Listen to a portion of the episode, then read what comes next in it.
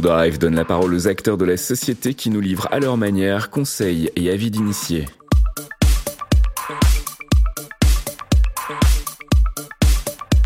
Ou Talk, c'est la discussion French Cloud. Bonjour à toutes et à tous et bienvenue dans Outalk, le podcast produit par Drive. Je suis Nicolas Lepocha, film marketing spécialiste au sein de Drive et j'ai le plaisir d'animer cet épisode.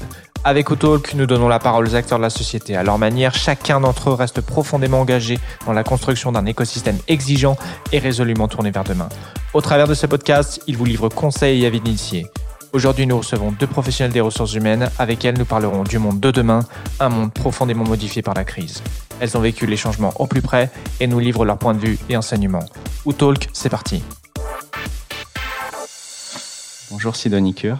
Bonjour Camille Boudot. Bonjour. Merci d'avoir accepté notre invitation. Et permettez-moi de commencer cet entretien avec une question assez banale mais de circonstance. Comment allez-vous? Moi, je vais très bien. Euh, j'ai la chance de ne pas avoir été touchée de trop près par le virus, euh, ni ma famille, donc euh, ça va très bien. Et j'espère que les semaines qui viennent vont être de plus en plus dans l'éclaircie et dans le dans la, la façon une façon plus facile de gérer notre quotidien pour moi et pour tous les collaborateurs de l'entreprise. Très bien, Camille? Bah, moi aussi, je vais plutôt très bien. Euh, je trouve qu'on a, on va en parler, euh, plutôt bien géré euh, cette crise sanitaire. Et euh, j'ai également eu la chance de pas être trop touchée, ni moi, ni mes proches, ni nos collaborateurs d'ailleurs. Donc pour l'instant, tout va bien. L'essentiel est préservé, tant mieux. Parlons de vous et votre parcours respectif. Vous travaillez toutes deux au département des ressources humaines d'Oudrive. vous, Camille, en tant que responsable RH, et vous, Sidonie, en tant que DRH. Pourquoi avez-vous dédié vos carrières aux ressources humaines et qu'est-ce qui vous anime tant dans votre métier? C'est une très bonne question. Je pense qu'on se la pose euh, très souvent. Et je pense qu'on se l'est posé euh, particulièrement depuis le début du, du, de la période de confinement euh, et de, de, toutes les décisions qu'on a eu à prendre. et je trouve que justement, c'est un métier, moi personnellement, que j'ai choisi parce que c'est un, un, métier qui permet de se réinventer sans cesse et euh, qui pour moi est un très très gros contributeur de la réussite d'une entreprise ou euh, à défaut bah, de son de son échec. Et j'aime le fait que dans ce métier on puisse impacter euh, voilà la, la, direct, la direction d'une entreprise d'une façon très concrète et très opérationnelle. Une vie dédiée à l'entreprise finalement dédié à l'entreprise, mais pas que, euh, parce que je pense que quand on est euh, que dédié à l'intérêt de l'entreprise, on oublie toute une partie du job qui est quand même de gérer des gens. Et voilà, moi je, je suis quelqu'un qui, euh, alors je pourrais pas dire la phrase j'aime les gens, même si j'aimerais la dire. Euh, j'aime que les gens soient bien. Euh, soient à la bonne place et des belles perspectives, qu'on soit honnête avec eux, qu'on soit clair avec eux. Et euh, voilà, j'aime faire en sorte que chaque personne, que ce soit bah, dans la vie professionnelle évidemment, mais aussi dans ma vie privée, euh, euh, voilà, soit dans une relation euh, qui fasse grandir chacun. Une vraie passion pour le contact humain, en définitive. Ouais, une passion pour le contact humain et pour en faire quelque chose qui sert à quelque chose justement qui soit au service de l'intérêt des collaborateurs, mais aussi au service euh, plus globalement d'une d'un business, d'une activité, euh, voire même d'une prospective, d'imaginer des nouveaux projets, de, de développer des nouveaux euh, environnements. C'est aussi pour ça que moi j'ai j'ai voulu m'orienter plutôt vers des RH un peu un peu plus dans la tech pour justement mmh. avoir cette ce côté prospective. Mais c'est vraiment le contact humain qui pour moi permet de développer justement ces, ces projets. C'est pas la machine qui va le faire ce sera plutôt les gens. Vous partagez aussi cette passion pour le contact humain, euh, Camille? Oui, moi clairement, euh, je suis une passionnée de, de, l'humain. Euh, à la base, je suis psychologue du travail, donc l'intérêt, il est d'abord là, il est d'abord sur comment fonctionne l'homme, quelle est sa personnalité, et en fait, le constat pour moi, c'est que l'homme, il passe du temps au travail beaucoup, beaucoup de temps au travail. Donc, ce qui m'intéresse, c'est de savoir comment l'homme évolue, avec un grand H, hein, mmh. euh, au sein de l'entreprise c'est un peu pour ça que je suis là aujourd'hui, c'est que euh, je me suis intéressée évidemment à, la personnalité, donc ça m'a amené au recrutement et puis ensuite à euh, l'évolution euh, de chaque personne dans sa carrière, dans voilà, dans son quotidien. ça permet aussi de s'intéresser à l'organisation de l'entreprise pour savoir. c'est là où je, je te rejoins, Sidonie, c'est l'importance de de mettre les personnes au bon endroit pour qu'elles s'épanouissent Et finalement, l'intérêt global, c'est que que ça soit donnant donnant, que un salarié soit heureux, épanoui, et finalement, bah, l'entreprise aussi, elle fonctionnera super bien avec ça. Épanouissement bilatéral, celui de l'entreprise et du salarié, si on devrait résumer. je, je comprends mieux. Alors, c'est vrai que pendant cette pandémie du Covid-19, elle continue de bouleverser nos organisations, WeDrive en premier lieu, mm. et elles imposent aux équipes RH la prise en compte de nouveaux enjeux. Pendant cette crise, vous avez été euh, finalement en première ligne euh, au sein de l'entreprise. Comment est-ce que vous avez vécu cette période d'urgence sanitaire? Alors moi, c'est un peu particulier parce que j'ai commencé dans l'entreprise le jour du confinement. Évidemment, ça a été compliqué à gérer et d'une parce que de par ma situation personnelle qui fait que je découvrais une nouvelle entreprise et de deux parce que euh, évidemment euh, connaître une crise de telle ampleur, moi dans ma carrière, ça m'est jamais arrivé. On avait eu le H1N1 auparavant, mais ça n'a jamais été dans cette euh, dimension-là. Donc quelque part, ça nous a obligés, enfin moi personnellement, ça m'a obligé à apprendre des choses, à beaucoup me documenter, à me faire ma propre idée là où on entendait bien que toutes les personnes autour de nous avaient un peu leurs idées, il y avait des choses qui, qui étaient du l'ordre du mythe, etc. Et, et, ça a été compliqué de se faire sa propre idée et ensuite de son idée en sortir un plan d'action euh, qui n'est pas pour soi, qui est pour l'ensemble d'une entreprise. Et euh, Woodrive, c'est quand même une grosse entreprise, euh, donc euh, il fallait faire en sorte que euh, tous nos collaborateurs puissent continuer à travailler dans des bonnes conditions, évidemment que leur santé soit préservée, mais que on puisse maintenir une forme d'organisation, des process, etc. Donc euh, voilà, de prendre des décisions sur la base d'un environnement euh, qui est très déstabilisant, euh, inconnu, avec son lot de, de, nouvelles lois aussi, de nouveaux décrets, de nouvelles possibilités offertes aux entreprises. voilà, c'était nécessaire de tracer son propre chemin. Donc ça n'a pas été facile tous les jours. Je pense que globalement, Camille le disait en introduction, on l'a plutôt bien fait, mais voilà, en prenant en compte les avis de chacun, en, échangeant beaucoup, euh, et je pense que ça a été euh, euh, une grande force d'avoir cet échange au sein de l'entreprise, à la fois avec la direction, avec l'équipe RH, avec les représentants du personnel, de pouvoir avancer main dans la main et, et de prendre, on l'espère, les meilleures décisions pour pour les collaborateurs et pour notre activité.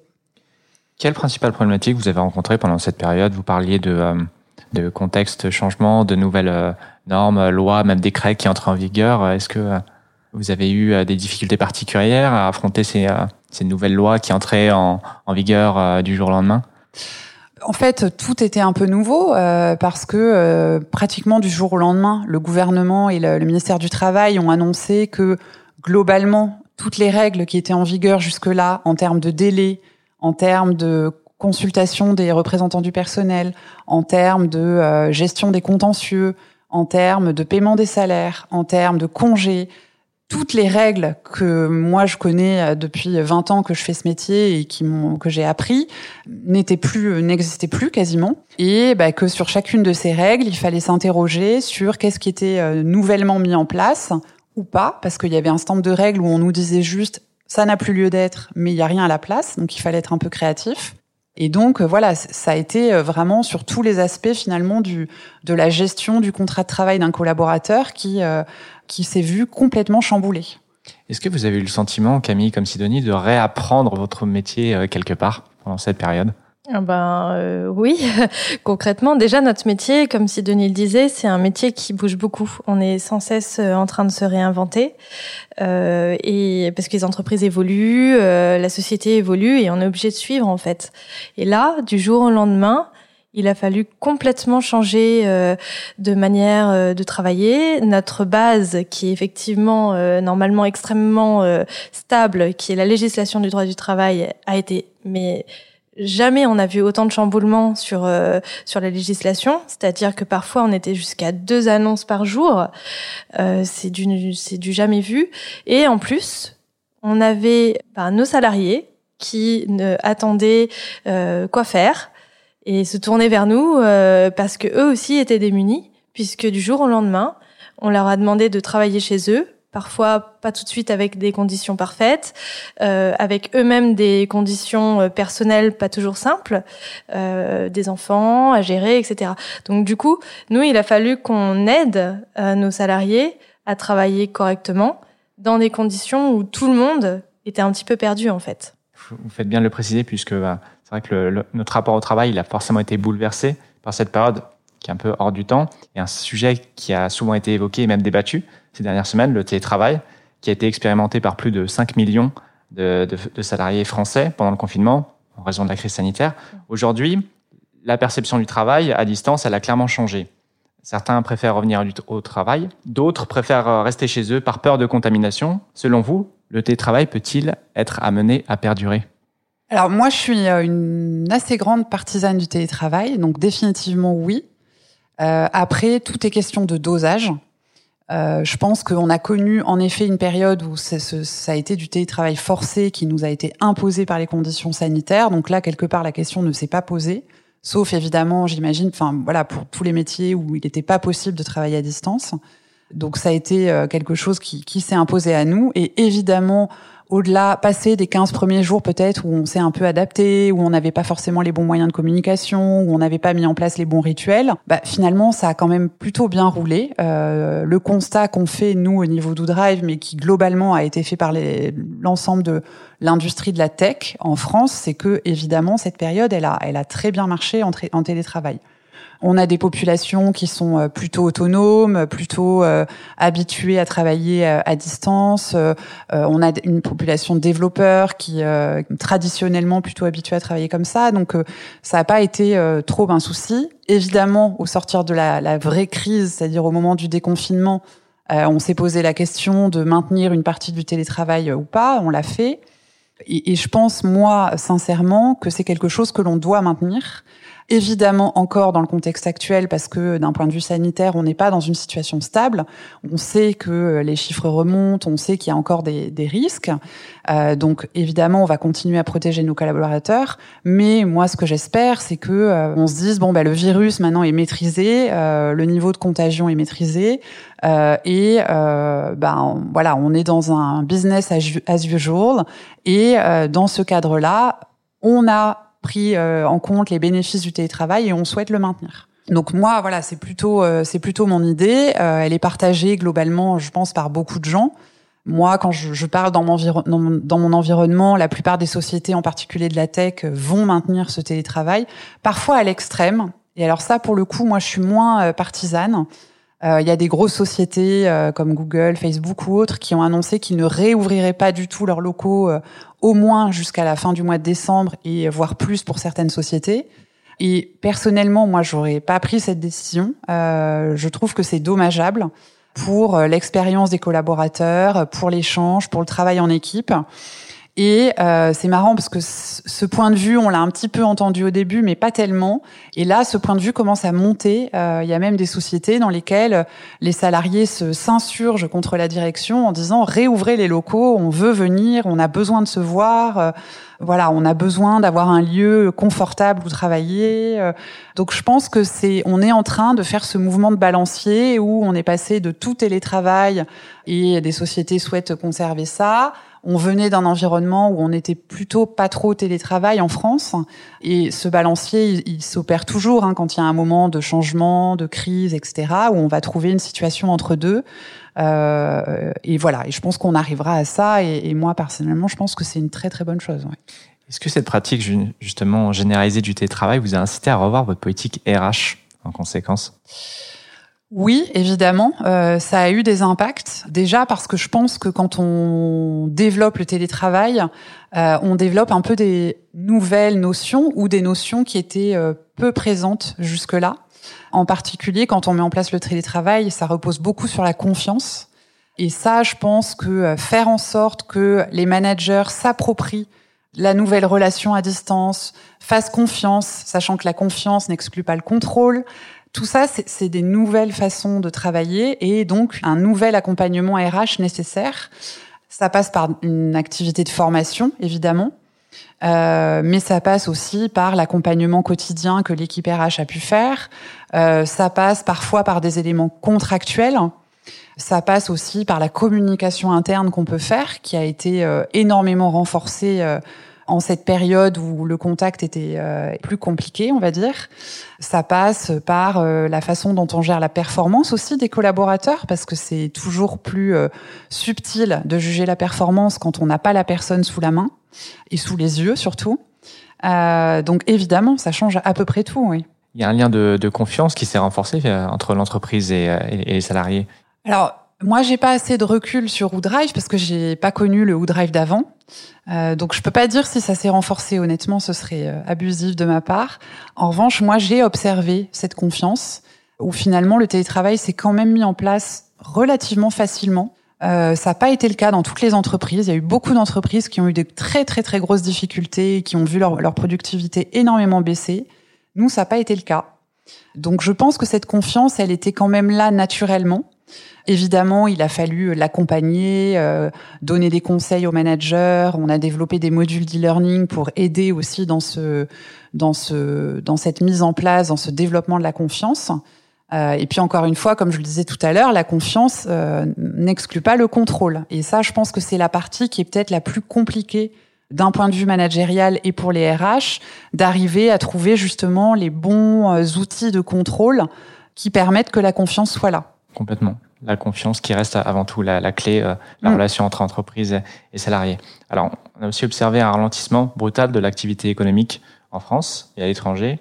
Euh, qui a eu des répercussions immédiates sur l'emploi, avec une hausse euh, spectaculaire du nombre euh, de demandeurs d'emploi au mois de mars et d'avril, dû à la fois à des entrées importantes au chômage, mais aussi à un ralentissement inédit des embauches pendant la période de confinement. Camille, vous avez déclaré dans les colonnes du Figaro en avril dernier de ne pas avoir gelé les processus de recrutement durant cette période de confinement et de télétravail. C'est une décision qui prend clairement à contre-pied la conjoncture économique actuelle. Euh, est-ce que ce n'est pas une stratégie financièrement très risquée? Alors, je peux comprendre qu'on puisse se poser la question.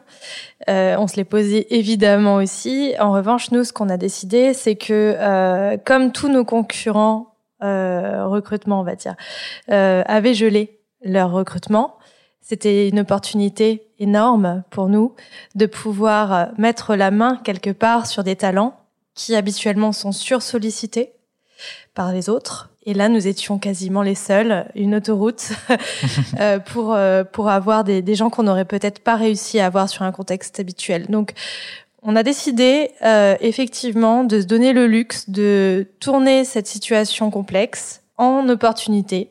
Et je crois que ça a été vraiment un pari gagnant parce que effectivement, on a aujourd'hui quand même recruté au moins 40 personnes dans une période de confinement. C'est énorme.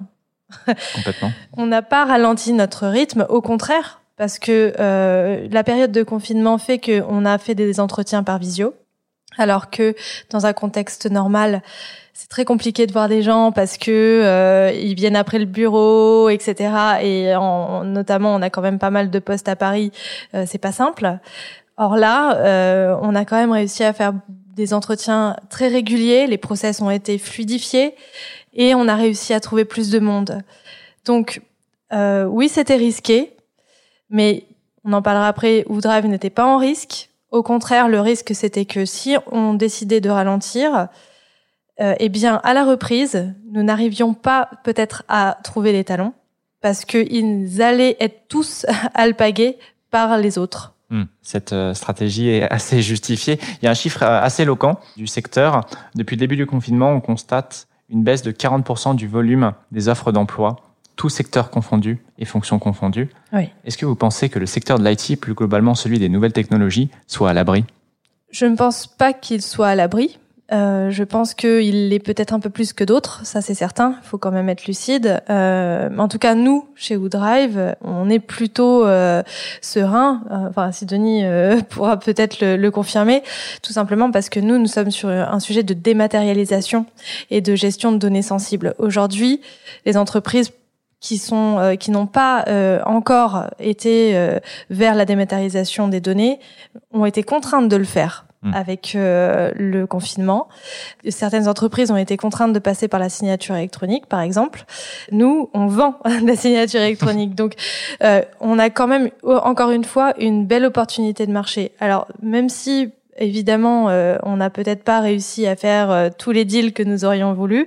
on a quand même maintenu qu'on voulait faire euh, et on est plutôt à l'abri. D'autres entreprises, parce que quand tu parles de tech, euh, on parle aussi de d'entreprises de services numériques, aussi appelées les SS2I, sont elles en revanche extrêmement impactées. quand même partie du secteur tech, parce que les, les budgets ont été gelés dans les entreprises pour les projets, on va dire, un peu plus globaux, de refonte SI, etc.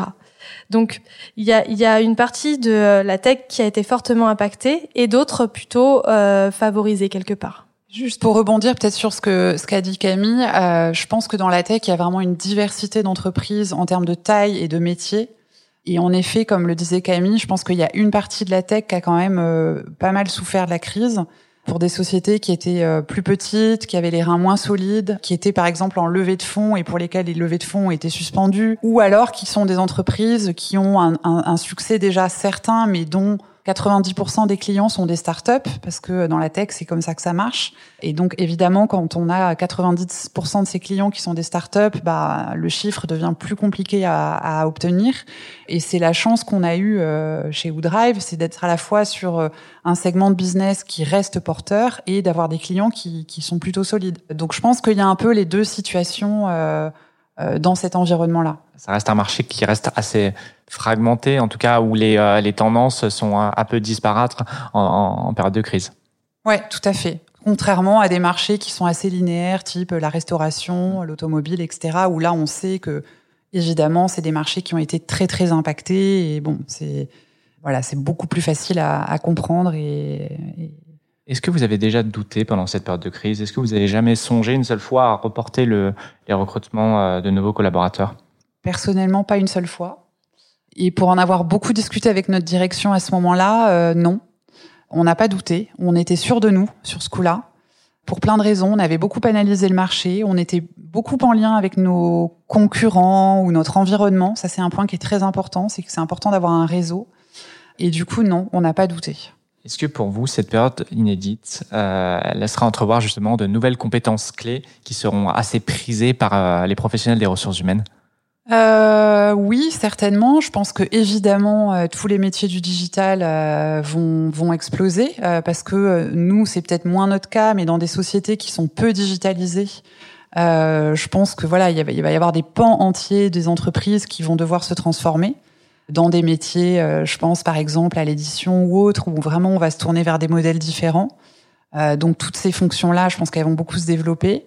Après, euh, il y a une fonction euh, qui s'est développée pendant la crise et euh, qui peut-être pourrait perdurer d'une façon ou d'une autre. C'est ce qu'on a appelé le, le, Covid killer.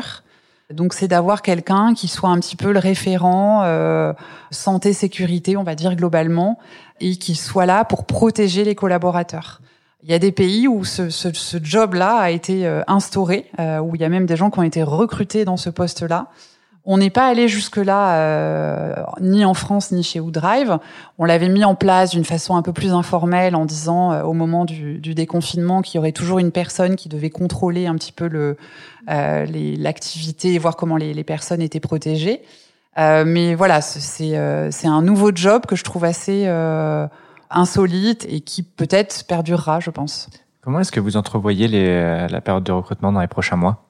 Alors, je pense que la période de recrutement, elle va être dense parce que ça y est, euh, certaines entreprises euh, ont repris euh, un rythme à peu près normal. Euh, on peut pas geler les recrutements euh, toute une année. À un moment donné, il faut staffer aussi les équipes. Et nous, on va, je pense, avoir plus de difficultés, très sincèrement, à, à, trouver du monde. Il va y avoir de vrais enjeux d'attractivité aussi, désormais, puisqu'on parlait de télétravail. Je pense que les personnes vont faire très attention maintenant quand ils vont rejoindre une entreprise. Est-ce que je vais avoir le droit à un peu de télétravail? Ou pas. Euh, il va y avoir ce type de, de discussions qui vont s'ajouter, je pense, avec euh, nos candidats.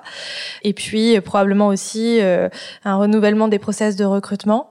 Euh, il va être difficile de revenir euh, à l'ancienne mode euh, de l'entretien physique euh, euh, tout, tout, le long du process. À mon avis, euh, il va, ce qui va se passer, c'est que potentiellement, on va faire un format hybride, un peu comme ce qui va probablement se passer dans la vraie vie de toutes les entreprises, télétravail et présentiel. Eh bien, on va faire pareil. à mon avis, il y aura beaucoup d'entretiens en visio et à la fin, parce qu'à un moment donné, on a tous envie d'aller voir quand même l'entreprise et le candidat. Nous, on a envie de le rencontrer aussi, il y aura un point de contact, mais ça sera moins lourd qu'avant. Justement, est-ce que vous pensez que c'est une période qui est propice pour réfléchir à de nouvelles techniques de recrutement? Vous parliez, vous parliez tout à l'heure de, des visioconférences, euh, entremêlées aussi aux, euh, aux entretiens physiques. Est-ce que vous avez d'autres tendances ou d'autres méthodes de recrutement en tête? Alors c'est pas vraiment peut-être une méthode, mais c'est plutôt dans la façon de sourcer les candidats. Je pense que cette euh, cette crise, euh, elle a évidemment donné envie euh, à beaucoup de gens de changer leur mode de vie, parfois de quitter les grandes villes pour aller vivre à la campagne, parfois même de, de, de partir vivre à l'étranger, etc. Et du coup, je pense que nous, en recrutement, il va falloir qu'on soit ouvert à de nouvelles façons de travailler demandées par les candidats. Donc il y a ce nouveau euh, statut euh, qui, qui, émerge beaucoup en ce moment, qui est le, le statut de digital nomade. Donc c'est des gens mmh. qui euh, travaillent pour une entreprise ou une, ou plusieurs d'ailleurs, parce que souvent maintenant les gens cherchent à avoir des activités différentes au cours de la semaine. Et c'est des gens qui font parfois le tour du monde ou vivent à l'autre bout du monde et voilà sont, sont connectés à l'entreprise uniquement de façon virtuelle. Donc ça veut dire aussi des contrats de travail un peu différents, des conditions différentes. Ça, je pense que nous, il va falloir que qu'on soit ouvert à ce type de profil euh, si on veut continuer à être attractif. Et euh, voilà, je suis sûre qu'on y arrivera. Après, sur les méthodes de recrutement, c'est sûr que euh, on observe que les, par exemple, les cabinets de recrutement ont, un, ont une grosse, grosse baisse d'activité. Non seulement parce que le, volume de recrutement a baissé, mais aussi parce que je pense que les entreprises ont eu envie de reprendre la main euh, sur la relation avec le candidat, euh, de développer une relation plus qualitative et donc de plus forcément sous-traiter les recrutements à des cabinets. Et c'est aussi rendu possible par le fait que, encore une fois, comme le disait Camille, on fait moins d'entretiens physiques, donc c'est moins compliqué à organiser. On peut juste envoyer un SMS au candidat euh, qui nous intéresse en lui disant, bah, est-ce qu'on peut se voir telle date? Les choses deviennent plus fluides aussi avec cette façon dématérialisée de gérer le, recrutement. Vous parliez de, connexion numérique avec euh, de potentiels candidats, mais aussi euh, de collaborateurs. Euh, dans cette même interview auprès du Figaro, Camille, vous aviez expliqué avoir déployé des sessions de onboarding mhm. inhabituelles et même des modules de e-learning. C'est une pratique qui confirme finalement le déclin des formations présentielles, qui a donné un véritable coup d'accélérateur aux formations à distance. Est-ce que cette tendance marque le retour en force du e-learning? Alors oui, euh, clairement, je pense que la formation euh, est l'un des métiers RH qui est le plus chamboulé par euh, cette situation. Euh, quand on parle formation, souvent on se dit euh, présentiel, quoi. Hein, on va faire une formation. Aujourd'hui, la formation avec cette situation est vraiment challengée et de plus en plus envisagée de manière distante avec un e-learning. Donc nous, effectivement, on a vraiment vraiment mis en avant une plateforme qu'on utilise pour permettre à nos, à nos salariés de pouvoir, notamment le sujet était le home office. Hein, comment je peux travailler, euh, quels sont les outils, les bonnes pratiques que je peux avoir euh, quand je travaille chez moi. Et euh, nous avons aussi beaucoup utilisé cette plateforme pour aider nos managers à gérer leur équipe à distance parce que ça c'est un sujet qui a été rapidement quand même évoqué. Donc oui, je pense que le e-learning a été remis en avant. on a pris plus le temps de se former parce que quelque part quand il faut aller se rendre en formation, ben, on n'a pas le temps, c'est jamais le bonjour euh, euh, et finalement ça a extrêmement facilité l'accès à la formation. Et nous d'ailleurs chez Woodrive, euh, je pense que Sidonie peut, pourra peut-être évoquer ce sujet, mais on a vraiment vraiment euh, créé des accès nouveaux, des plateformes nouvelles pour permettre à nos salariés de se former de manière encore plus intensive sur cette période-là. Complètement. Question un peu naïve, est-ce que vous pensez que les formations à distance pourront se substituer aux formations présentielles à terme? Moi, je ne pense pas. Euh, après, ça dépend un petit peu du sujet aussi. Euh, si tu fais une, euh, formation euh, très théorique sur Excel, par exemple, pourquoi pas? En revanche, si le sujet c'est le management, par exemple, ou peut-être l'agilité, le Scrum ou autre, il faut quand même pouvoir se rendre sur place pour travailler avec les autres, mettre des post-it sur un tableau. c'est assez important. Je ne pense pas que la formation devienne full remote je suis pas sûre que ce soit une bonne idée en tout cas. Euh, maintenant, peut-être un mélange des deux, pourquoi pas. Mais est-ce que c'est pas une prise de risque euh, que les formations manquent cruellement d'âme finalement, que euh, qu'elles soient uniquement en ligne? Après, je pense, comme le dit Camille, pour moi, ça restera toujours un mix entre des formations en ligne et des formations en présentiel. Mm. ça dépend du sujet, mais ça dépend aussi du public. Je pense qu'il y a des publics qu'on peut plus facilement former à distance évidemment les publics euh, plus jeunes, on va dire, parce que euh, c'est des publics qui sont très habitués à se s'auto-former. Donc on pourra le faire plus facilement et, et pour euh, ces, cette, cette cible-là, finalement, la perte d'âme, elle est, elle est, c'est pas forcément un problème ou elle n'est pas vécue comme ça. Euh, il y a d'autres publics pour qui ce sera en effet euh, un problème, mais je pense que toutes les formations qui nécessitent, euh, par exemple, des notions de développement personnel, de coaching, de team building, etc., il y aura toujours un formateur pour accompagner la formation et quelqu'un pour incarner un petit peu les thématiques qu'on veut faire passer à nos collaborateurs. Est-ce que vous avez mis un dispositif d'accompagnement individuel pour le suivi de ces formations en interne le dispositif individuel, c'est le manager. euh, nous, en fait, euh, l'idée était vraiment de travailler main dans la main avec nos managers pour que leurs équipes soient formées. Donc, on a donné un accès, on a donné de la matière, une plateforme avec des modules de e-learning. Mmh. Et ensuite, euh, chaque manager a pu proposer euh, c'est cette matière à ses équipes. Et en fait, le sujet a été aussi euh, euh, très tourné vers le management pendant cette période d'ailleurs, parce que c'était le moment aussi pour nous de nous appuyer sur eux. on parlait de confiance, c'était aussi un moment clé pour redonner les responsabilités et la confiance aux managers auprès de leur équipe. Et, malgré tout, vous pensez que au des circonstances, il est toujours possible d'allier formation présentielle et formation à distance ça reste encore possible euh, selon vous? Alors aujourd'hui, c'est un peu compliqué parce qu'on ne sait pas encore euh, si on peut faire des groupes. Euh, on n'est pas très clair par rapport au contexte sanitaire de, pouvoir vraiment faire de la, formation en présentiel. Mais oui, ça sera définitivement euh, hybride dans, les, mois et années à venir. Euh, rien ne remplacera le contact avec un formateur sur certains sujets. Donc ça, oui, c'est sûr et certain que, la formation en présentiel n'est pas morte. D'ailleurs, euh, la preuve en est que euh, y a un nombre de coachs euh, qui se sont mis en place, installés avant le confinement ou pendant le confinement euh, j'ai vu un chiffre qui est, qui est, assez incroyable. Il y a beaucoup de gens qui, qui, se sont installés comme ça et qui vous disent, euh, bah oui, évidemment, je fais de la visio parce que j'ai parfois des, euh, des personnes que je forme et qui sont en province ou autre, mais euh, la plupart des, des, personnes que je coach me demandent quand même des rendez-vous physiques. Mmh. donc ça, pour moi, c'est quelque chose qui restera de toute manière. Donc pour vous, le e-learning doit rester un complément de formation et non une formation à part entière. C'est un des supports, en effet. On, on, parle beaucoup aujourd'hui de ce qu'on appelle le blended learning. Donc c'est euh, d'avoir en fait des parcours de formation qui incluent à la fois du e-learning, mais aussi du présentiel, aussi ce qu'on appelle du co-développement. Donc ça c'est vraiment de la formation entre pairs. C'est quelque chose qui euh, commence à se développer, qu'on va tout doucement mettre en œuvre chez chez Woodrive. Euh, mais voilà, le, le, cerveau humain est, est fait pour euh, être sollicité par différentes sources et, euh, et, donc toutes ces sources de formation sont complémentaires. On évoquait en préambule de, de, cet entretien la difficulté de cette période.